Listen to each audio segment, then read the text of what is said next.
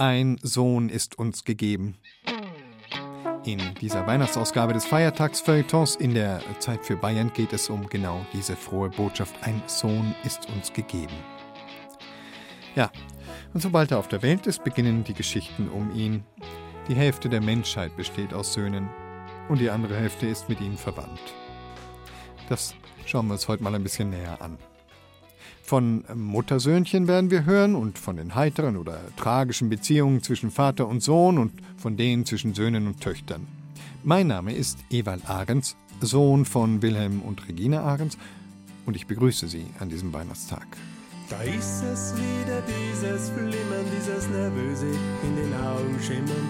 Mein Verstand, der lässt dann auch bald nach mein Hirn denkt bloß mehr an eine Sache. Der Junkie, der sein Nadel braucht und der Kettenraucher, der nicht raucht, renn ich umeinander ohne Plan, bis ich mir denk, jetzt muss ich heim. Ich bin süchtig nach die großen Augen, die kleinen Zehen und den freien Schau. Wenn er unermüdlich baut sein Turm, ich bin süchtig nach meinem Burm.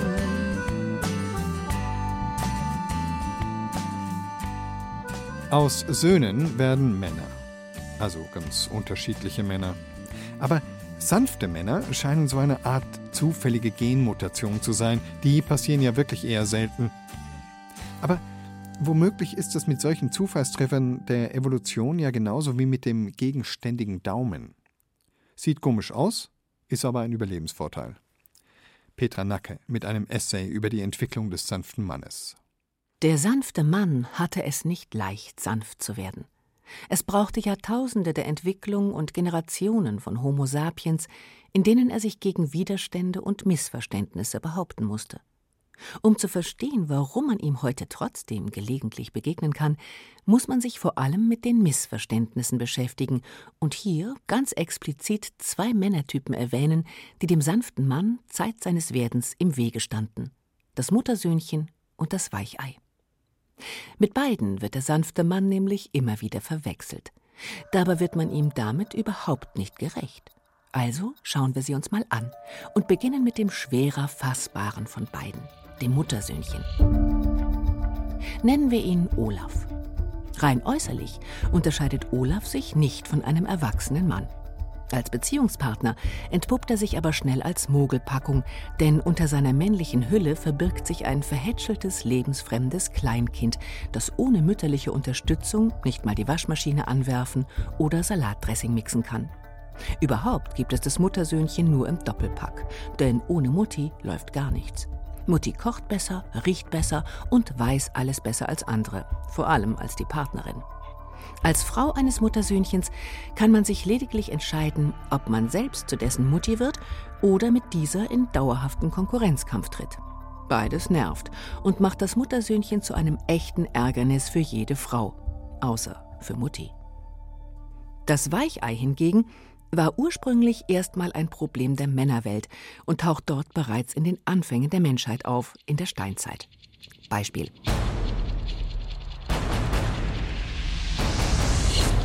Eine Gruppe junger Männer ist auf der Jagd nach einem Wollhaarmammut. Das Tier wurde bereits von einem Speer getroffen, nun muss es umgeschubst werden, um ihm den Todesstoß zu versetzen. Das verletzte Mammut verdoppelt seine Kräfte, dreht sich im Kreis, schlägt mit dem Rüssel und geht mit seinen messerscharfen Stoßzähnen auf alles los, was sich ihm nähert. Die Männer wissen, jeder Fehler würde das abrupte Ende ihrer jungen neolithischen Karriere bedeuten. Trotzdem stürzen sie sich todesmutig in den Kampf mit dem rasenden Koloss, denn das Überleben der ganzen Rotte hängt von ihrem Jagderfolg ab. Sie klammern sich ins Fell, zerren und ziehen, stoßen und beißen, sind blind und taub gegen Angst und Schmerz. In diesem Moment sagt einer von ihnen, nennen wir ihn Rudi, Verflixt, das wird mir zu brenzlig, macht mal allein weiter. Peng, das war's. Das Mammut entkommt und die Rotte kaut für den Rest des Winters an Wurzeln und Flechten, statt an leckeren Mammutsteaks herum. Alle sind sauer auf Rudi, der daraufhin als Rudi das Weichei ins kollektive Gedächtnis der Menschheit eingeht.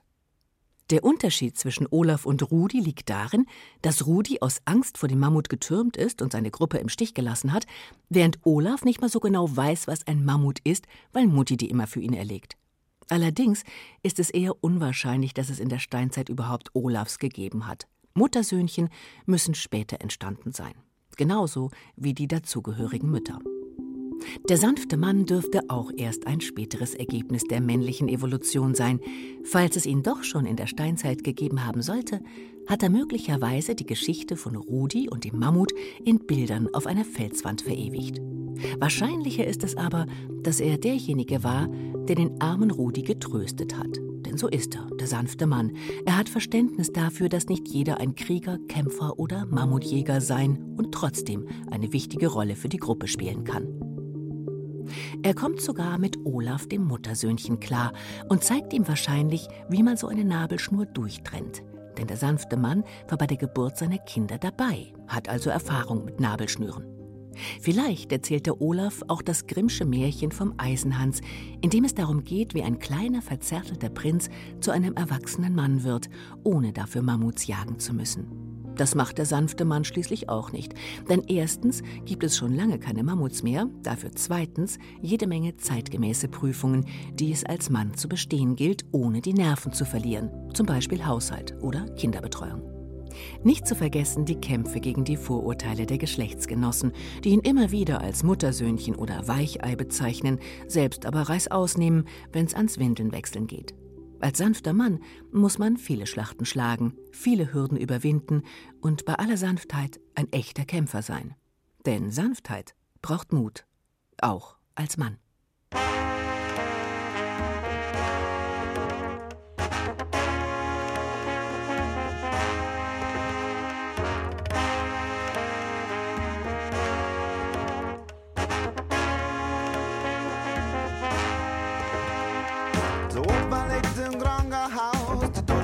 Schaut nicht gut aus. Der weiß, dauert nimmer lang, es ist bei Zeit zum Gehen.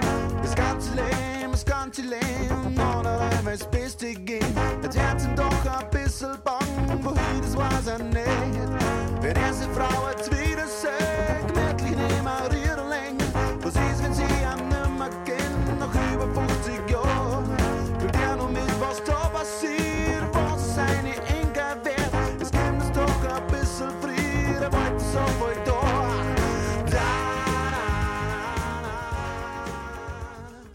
Rasante Blasmusik aus dem Chiemgau. La Brass Banda waren das mit Oper. Sie hören die Zeit für Bayern auf Bayern 2. Kommen wir vom Opa über den Vater zum Sohn. Vater wird man oder man wird es nicht. Sohn ist man von Anfang an und für immer. Bis man dann womöglich eben auch Vater wird.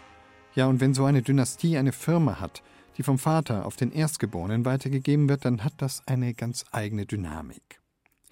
Die Brauerei Georg Schneider und Sohn aus dem niederbayerischen Kelheim existiert seit 1872. In mittlerweile sechster Generation führen immer die erstgeborenen Söhne die Geschicke des Familienunternehmens und alle Patriarchen bis heute haben den gleichen Vornamen getragen Georg. Ist jetzt eine solche Berufung eher ein Geschenk oder eher eine Last? Und könnte man sich einem solchen Erbe nicht auch entziehen? Will man sich so einem Erbe nicht entziehen? Davon berichten jetzt Georg Sechste Schneider, der derzeitige Firmenchef und sein Vater Georg Fünfte. Uli Scherr hat die beiden Schneiders getroffen.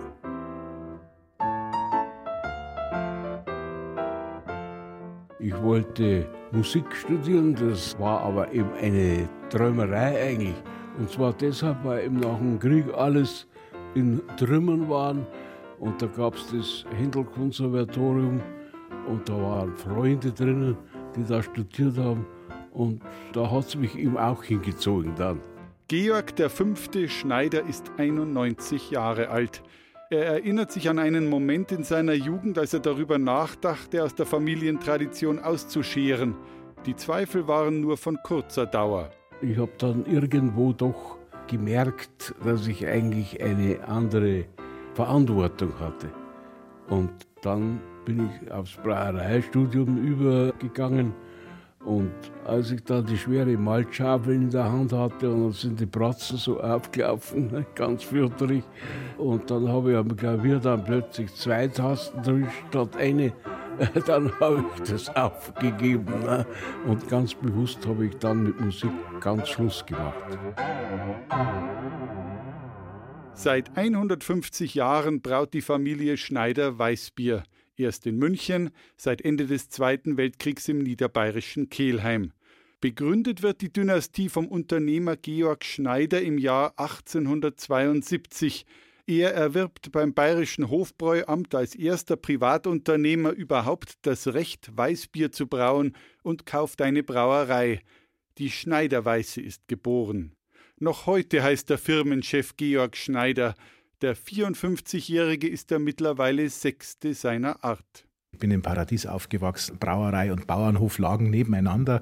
Und natürlich wollte man da irgendwann einmal Bauer werden. Ich wollte auch mal Pilot werden oder Kapitän. Aber ich habe dann einfach durch das Vorleben meiner Eltern gesehen, welche Freiheitsgrade und welche Gestaltungsmöglichkeiten es im Unternehmen gibt. Da wird es einem keinen Tag langweilig. Und natürlich hat man mal Tage, wo man sagt, hm, jetzt muss man sich mit Themen auseinandersetzen, die machen nicht gerade so viel Spaß. Aber das gehört zu jedem Beruf dazu und warum sollte es nicht auch zum Brauerberuf dazu gehören? Auch Georg VI. hat seinen erstgeborenen Sohn wiederum Georg getauft und auch der soll schon bald in den Familienbetrieb einsteigen. Er bereitet sich auf die Nachfolge vor, das ist auch mit ihm schon vereinbart. Insofern weiß er auch, was ihn erwartet. Er ist jetzt 24, hat seine Studien beendet, alle mit Bravour, also bin sehr stolz auf ihn. Und er fängt jetzt zu arbeiten an, mal in einem ganz anderen Bereich, um sich einfach Erfahrung anzueignen und äh, möchte so spätestens in fünf, sechs Jahren nach Hause kommen. Dann werden wir noch eine Zeit lang parallel zusammen arbeiten und dann werde ich mich anderen Dingen zuwenden.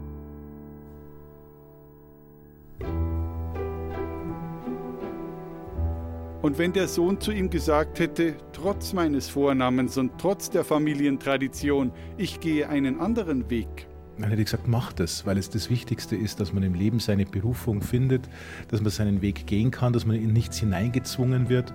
Und genauso hat es mein Vater mit mir ja auch gemacht. Er hat mir auch meinen freien Berufswunsch gelassen.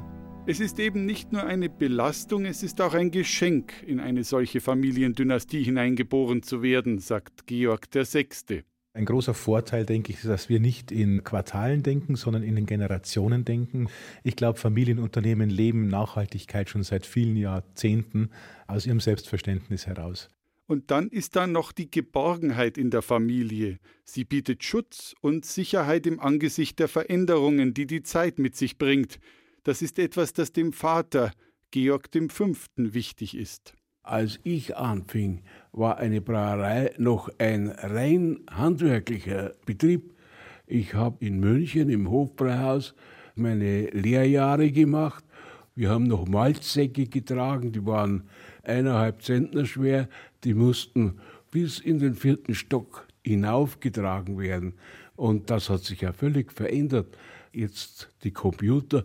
Und ich muss dann sagen, nach einer gewissen Zeit habe ich da wirklich kapituliert. Es war mir einfach fast zu unheimlich dann, nicht? Aber Angst haben vor Veränderungen gilt nicht, sagt sein Sohn. Er ist Mitte 50. Die Familie und das Unternehmen müssen mit der Zeit gehen, wenn sie bestehen wollen, sagt Georg VI.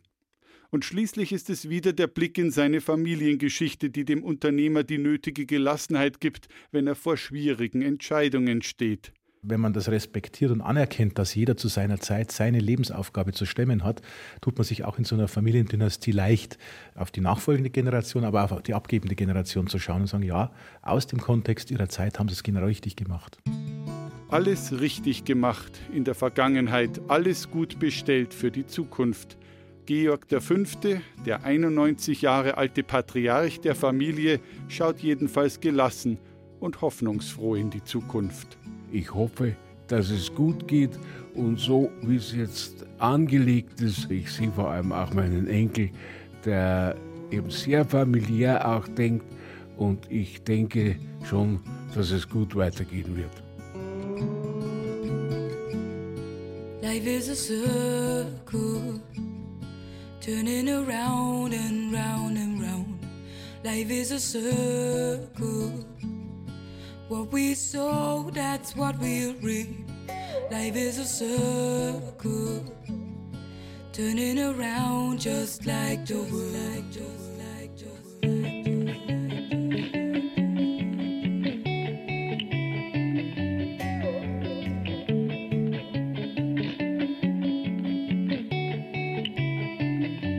See your eyes, see you want, see you're trying to stay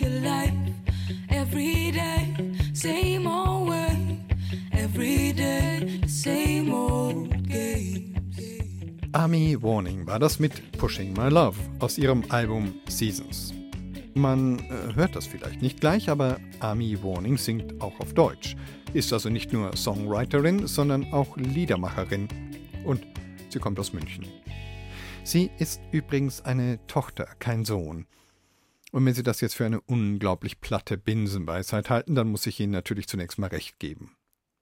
Aber ein bisschen mehr steckt doch dahinter, dass Söhne eben keine Töchter sind. Und nach Ansicht des Erziehungsberaters Reinhard Winter auch anders erzogen werden wollen. Reinhard Winter ist Diplompädagoge und arbeitet seit vielen Jahren in der Männerberatung. Na, und Vater eines Sohnes ist er außerdem. Herr Winter, guten Tag. Guten Tag, Herr Ahrens. Sie, Und einer Tochter, ich muss das ergänzen, nicht, dass sie sauer ist nachher. ja, Sie haben einen Sohn, ich habe zwei und eine Tochter. Was haben wir gemeinsam, was alle Väter von Söhnen heute gemeinsam haben, Ihrer Ansicht nach? Naja, dass sie Söhne haben. Und das macht die Beziehung besonders. Genauso wie die Beziehung zu einer Tochter besonders ist, ist auch die Beziehung zum Sohn etwas Besonderes.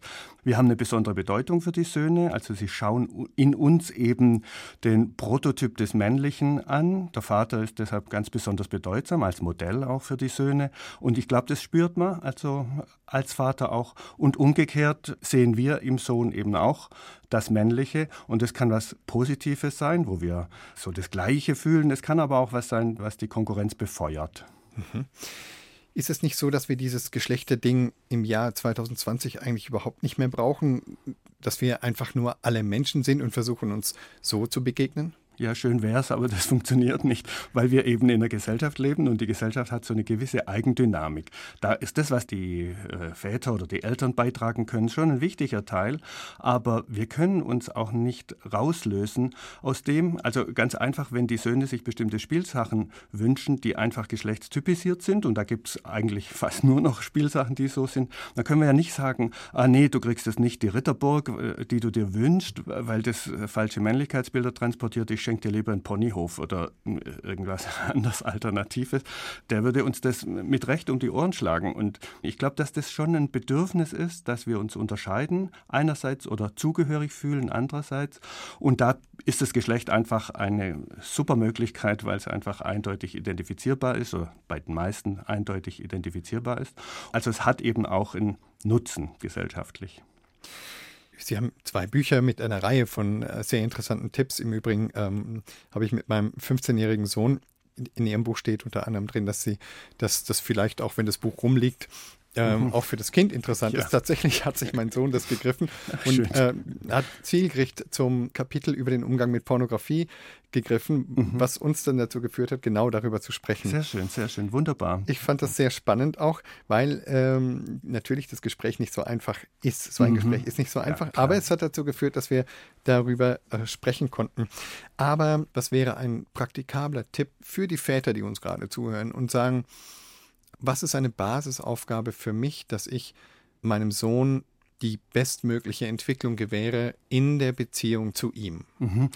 Das ist eine spannende Frage. Natürlich unterscheidet sich das total in den Lebensphasen. Also ein Baby ist einfach was anderes als ein Pubertierender und äh, da ist es völlig unterschiedlich. Aber so von der Grundhaltung finde ich eigentlich das Bedeutsamste, dass wir uns immer wieder bewusst machen wollen, sollten den Jungen selber zu sehen. Also so die Grundfrage eigentlich, was bist denn du für einer? Also was bringst du mit? Was bringst du auch an Männlichem mit? Wie bist du männlich? Was bist denn du für einer in deinem Männlichsein? Äh, und dann sind wir nämlich raus aus dem Zuschreibung geben oder Vorstellung haben, wie er eben sein müsste. Das, glaube ich, ist so die, die Grundaufgabe, in jedem Lebensalter dann wieder anders äh, variiert oder anders ausgeprägt.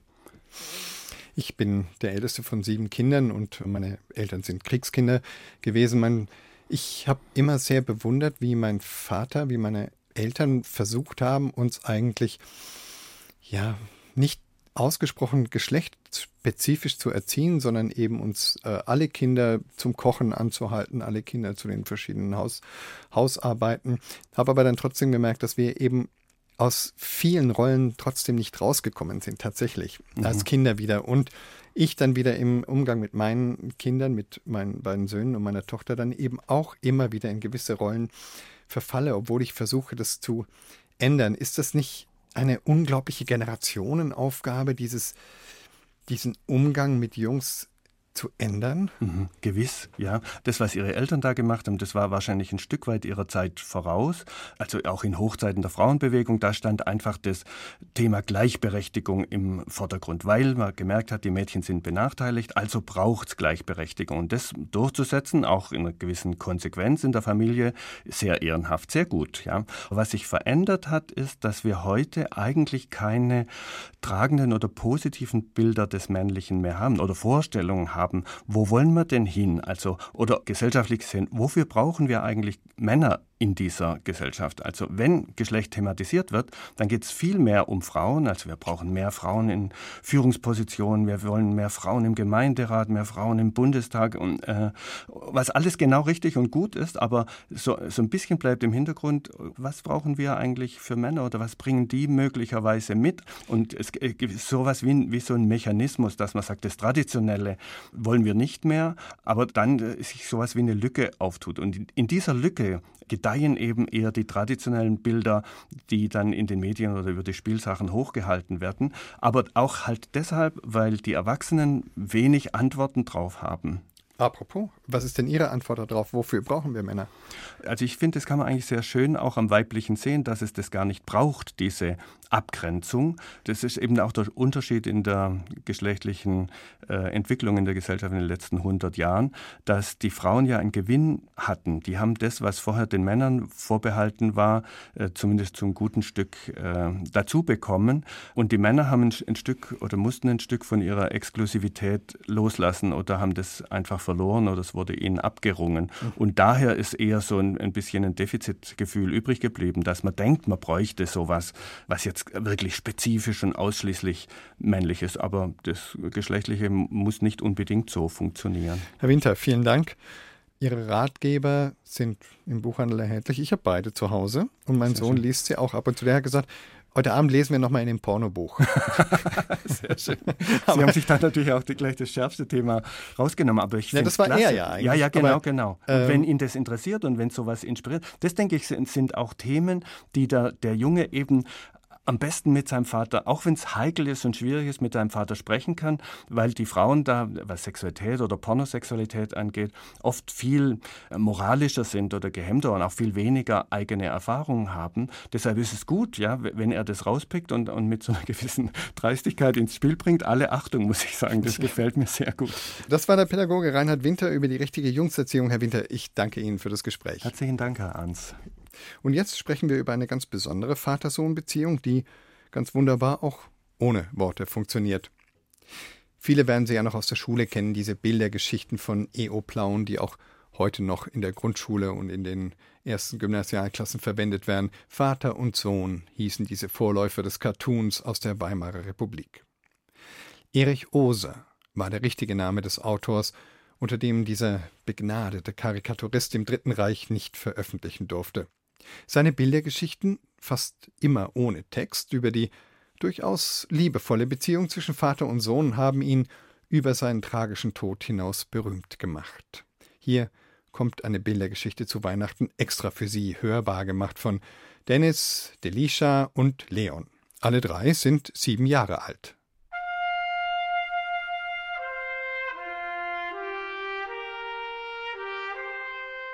Vater und Sohn gehen in den Wald, um einen Weihnachtsbaum zu fällen.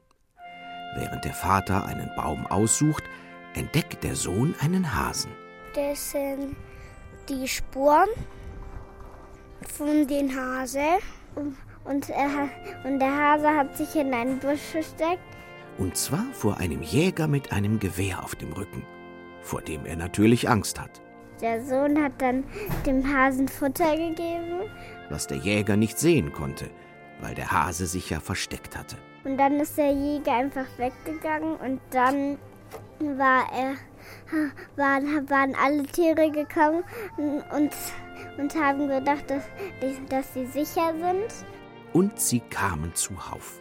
Ein Reh, ein Wildschwein, ein Hase, ein kleiner Hase und ein Vogel. Sie alle sitzen zutraulich im Halbkreis um den Sohn herum und bekommen von ihm Futter.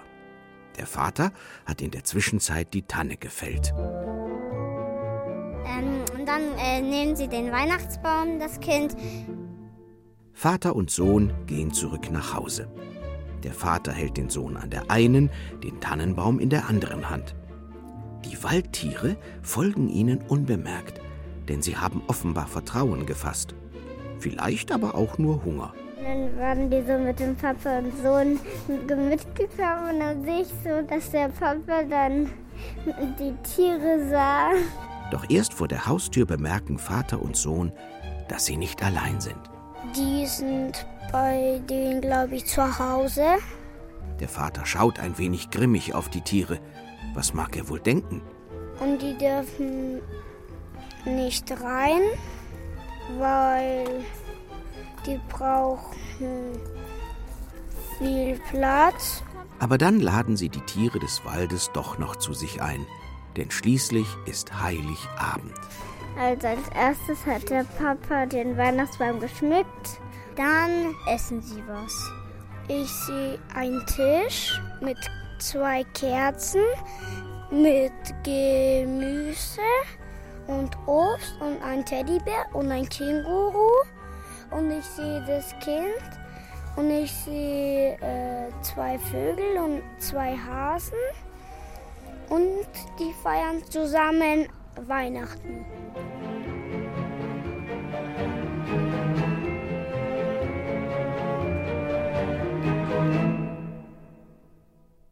Petra Nacke hat Dennis, Delisha und Leon die Bildergeschichte vorgelegt und ihre Beschreibungen aufgenommen. Je enger so eine Beziehung zwischen Vater und Sohn ist, desto stärker auch die Gefühle. Und manchmal ist das dann eben der Hass, der sich bis zum Vatermord steigern kann. Schon in der Antike ist das ein Thema von elementarer Wucht. Hier kommt von Barbara Bogen eine philosophische Betrachtung dazu. Zugegeben, der Dichter Arnold Bronnen kam nicht wirklich aus Bayern, vielmehr stammte er aus Wien. Aber als sein Stück Vatermord vor rund 100 Jahren zu Beginn der 20er Jahre an den bayerischen Theatern aufgeführt wurde, kam es zu besonders tumultartigen Szenen. Auch an den Münchner Kammerspielen stand das Publikum gelinde gesagt Kopf. Die Zuschauerreaktionen reichten von Türenschlagen hin zu bluthochdruckgefährdetem Gebrüll bis zu gewalttätigen Protesten, Zertrümmerungen, aber auch nackter Schockstarre. Die Reaktionen auf das Thema Vatermord zeigten deutlich, dass dieser junge Autor namens Arnold Bronnen da einen verdammt sensiblen gesellschaftlichen Nerv getroffen haben musste etwas diffus Bedrohliches, das einen unzumutbaren Schmerz in der Seele des vermeintlich braven, patriarchalischen, bürgerlichen Vaters auslöste, ein bitteres bayerisches Verlustgefühl, eine mörderische Empfindung, die altväterliche Ängste ungeahnten Ausmaßes auslöste. Vatermord thematisierte den uralten Konflikt patriarchalischer und autoritärer Gesellschaften, den Krieg, den Kampf, die blutlüsterne Konkurrenz zwischen dem als übermächtig empfundenen Vater und dem zunächst durch Jugend und Erfahrungslosigkeit noch weitgehend ohnmächtigen Sohn. In Bronnens Stück Vatermord handelt eine Vaterfigur dezidiert gegen die Emotionen und Interessen des Sohnes, offenbar, weil er vom Sohn ein zwanghaftes Abbild, eine Kopie seiner selbst produzieren will. Eine Erziehungsmethodik, die in ihrer Furcht vor dem grundsätzlich anderen in fataler Konsequenz im Stück zu Wahnvorstellungen des Sohnes führt. Die Folge, der Sohn erschlägt den Vater.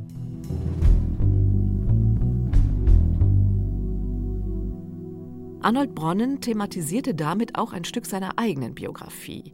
Der Autor, politisch lebenslang schwer labil, mit einer fragwürdigen ideologischen Skala, die vom erklärten Kommunisten bis zum strammen Nationalsozialisten reichte und wieder zurück zum tausendprozentigen Kommunisten, der nach dem Zweiten Weltkrieg von Westdeutschland nach Ostberlin zog. Einer, den ein pulsierend konfliktreiches Verhältnis zum Vater verband, das von früh an von väterlicher Seite durch äußerste Gewalt geprägt war. Erst spät erfuhr Bronnen zudem von der jüdischen Identität des Vaters und damit auch von seiner eigenen. In den Augen der Nationalsozialisten, denen sich Bronnen, selbst autoritätshörig, in den 30er Jahren rückhaltlos andiente, galt er damit als unarisch, was zu der absurden Konsequenz führte, dass Bronnen seine Mutter nötigte, eidesstattlich einen Seitensprung mit einem protestantischen und also arischen Pfarrer zu gestehen so dass der Sohn Bronnen nach diesem ideellen Vatermord zu seiner vermeintlich stammbaumreinen Seele zurückzukehren vermochte. Die wahre Seelenruhe fand er indessen natürlich nie. Mit Bronnens Stück Vatermord war jedoch zugleich eine uralte Erziehungsgeschichte in Frage gestellt worden. Die väterliche Dressur des Sohnes zum eigenen Abbild wurde hier als gescheitert erklärt. Und das rund ein Jahrzehnt, nachdem Sigmund Freud im Jahr 1913 in seinem Werk Totem und Tabu den Begriff des Ödipus-Komplexes in die Welt geschoben und die Ermordung eines Urvaters durch die erwachsen gewordenen Söhne psychoanalytisch thematisiert hatte. Es war die Geburt der existenziellen Unsicherheit, der Irritation, des Mangels an Geborgensein im Schoße einer stramm patriarchal organisierten Familien- und Gesellschaftsordnung.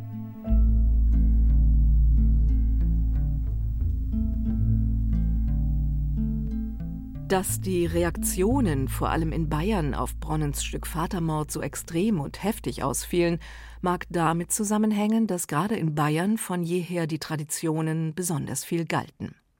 Zwar fand auf einem abgelegenen Aussiedlerhof von Gütenland bei Neuenburg im Landkreis Schwandorf im 21. Jahrhundert noch ein Vatermord statt. 2008 erschlug ein wütender Sohn seinen Vater mit einer Axt im Schlaf. Und im oberbayerischen Reischach ermordete ein 26-Jähriger seinen Vater noch im Jahr 2019. Doch das Prinzip des Vatermordes hat sich gewandelt. Blut fließt zumeist keines mehr.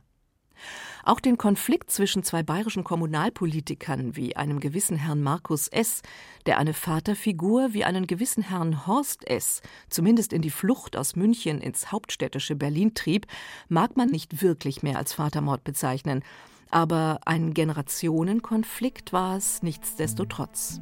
Markus S. und Horst S. gehören im Übrigen nicht einmal derselben Familie an, obgleich der Anfangsbuchstabe ihrer Namen das nahelegen könnte. In Zeiten aber, in denen sich das Patriarchat aus gutem Grund doch beklommen aus dem Staube und einer entspannteren, liberaleren Lebensart Platz macht, gibt es zum Glück selbst in Bayern immer weniger Vatermorde zu vermelden. Und das ist in Zeiten von Gender und dem glücklichen Ableben regionaler Eigentümlichkeiten auch ziemlich gut so.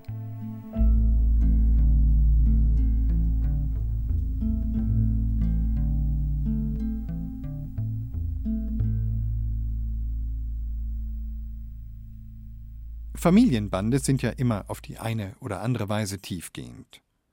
Und gerade an solchen Tagen wie heute ist es dann für die Feiernden besonders schwierig, wenn einer aus der Familie nicht da sein kann, wenn einer aus der Familie nicht kommt, aus welchen Gründen auch immer. Hier kommt jetzt eine sehr stille und tiefgehende Weihnachtsgeschichte über Sohn und Mutter und Vater und Tochter. Bruderherzchen von Monika Bittel. Bruderherz, das ist ja mal wieder typisch.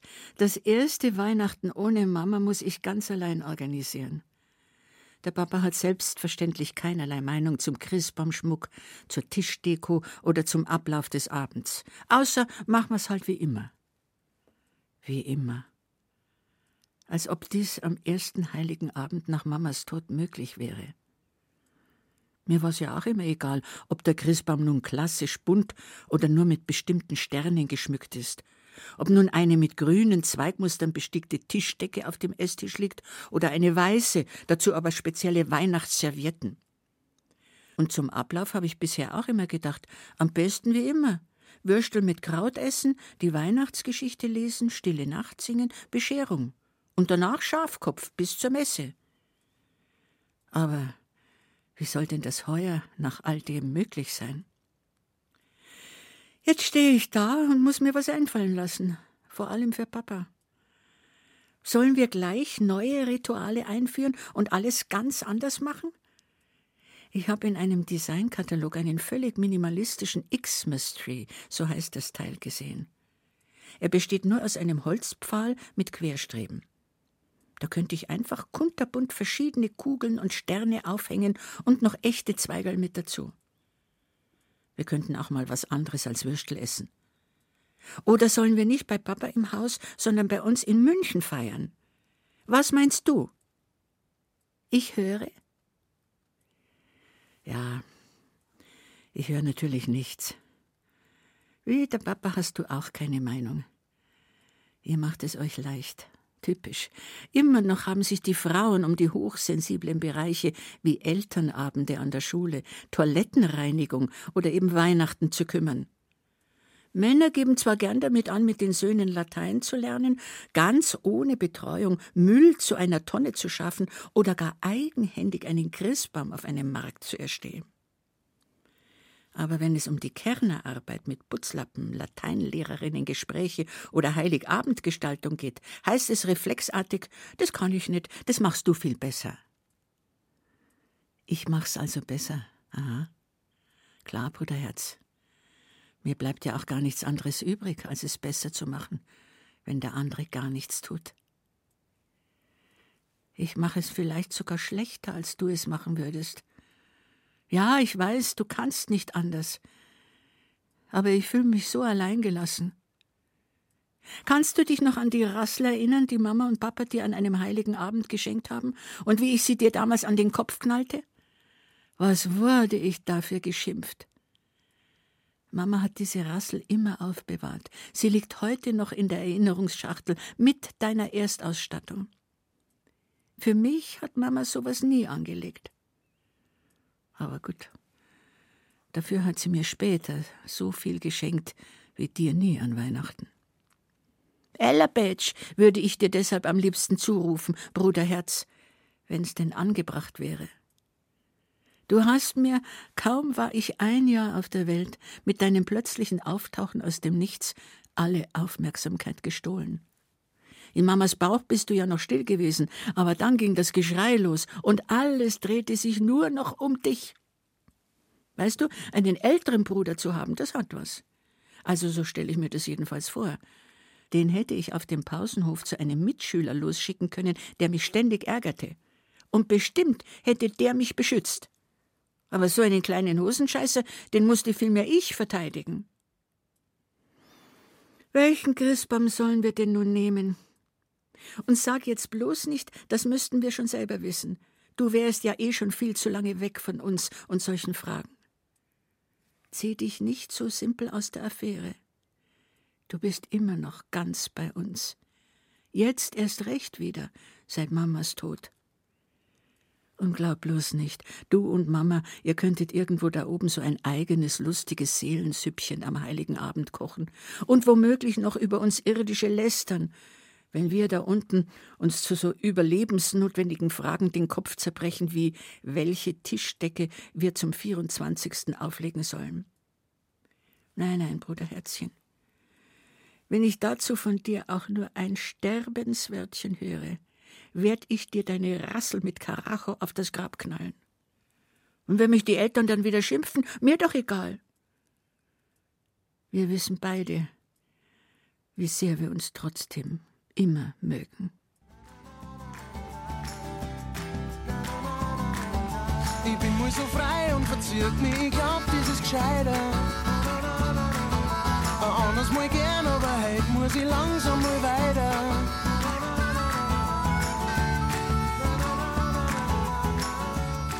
Der gelernte Schreiner Matthias Kellner mit seinem Song Kloana Bur. Kellner singt nicht nur heimatlich auf Bayerisch, so zum Beispiel auf den Heimatsound-CDs von Bayern 2, sondern auch Rockiges auf Englisch. Seine Tour im Frühjahr 2020 wird von Bayern 2 präsentiert. Die Termine finden Sie auf unserer Website. Matthias Kellner verzieht sich und muss weiter. Na, das gilt jetzt auch für mich. Am Weihnachtstag hat als Sohn und als Vater zweier Söhne eben auch so seine Pflichten. Ich bin Ivan Ahrens und ich wünsche Ihnen noch frohe Weihnachtstage.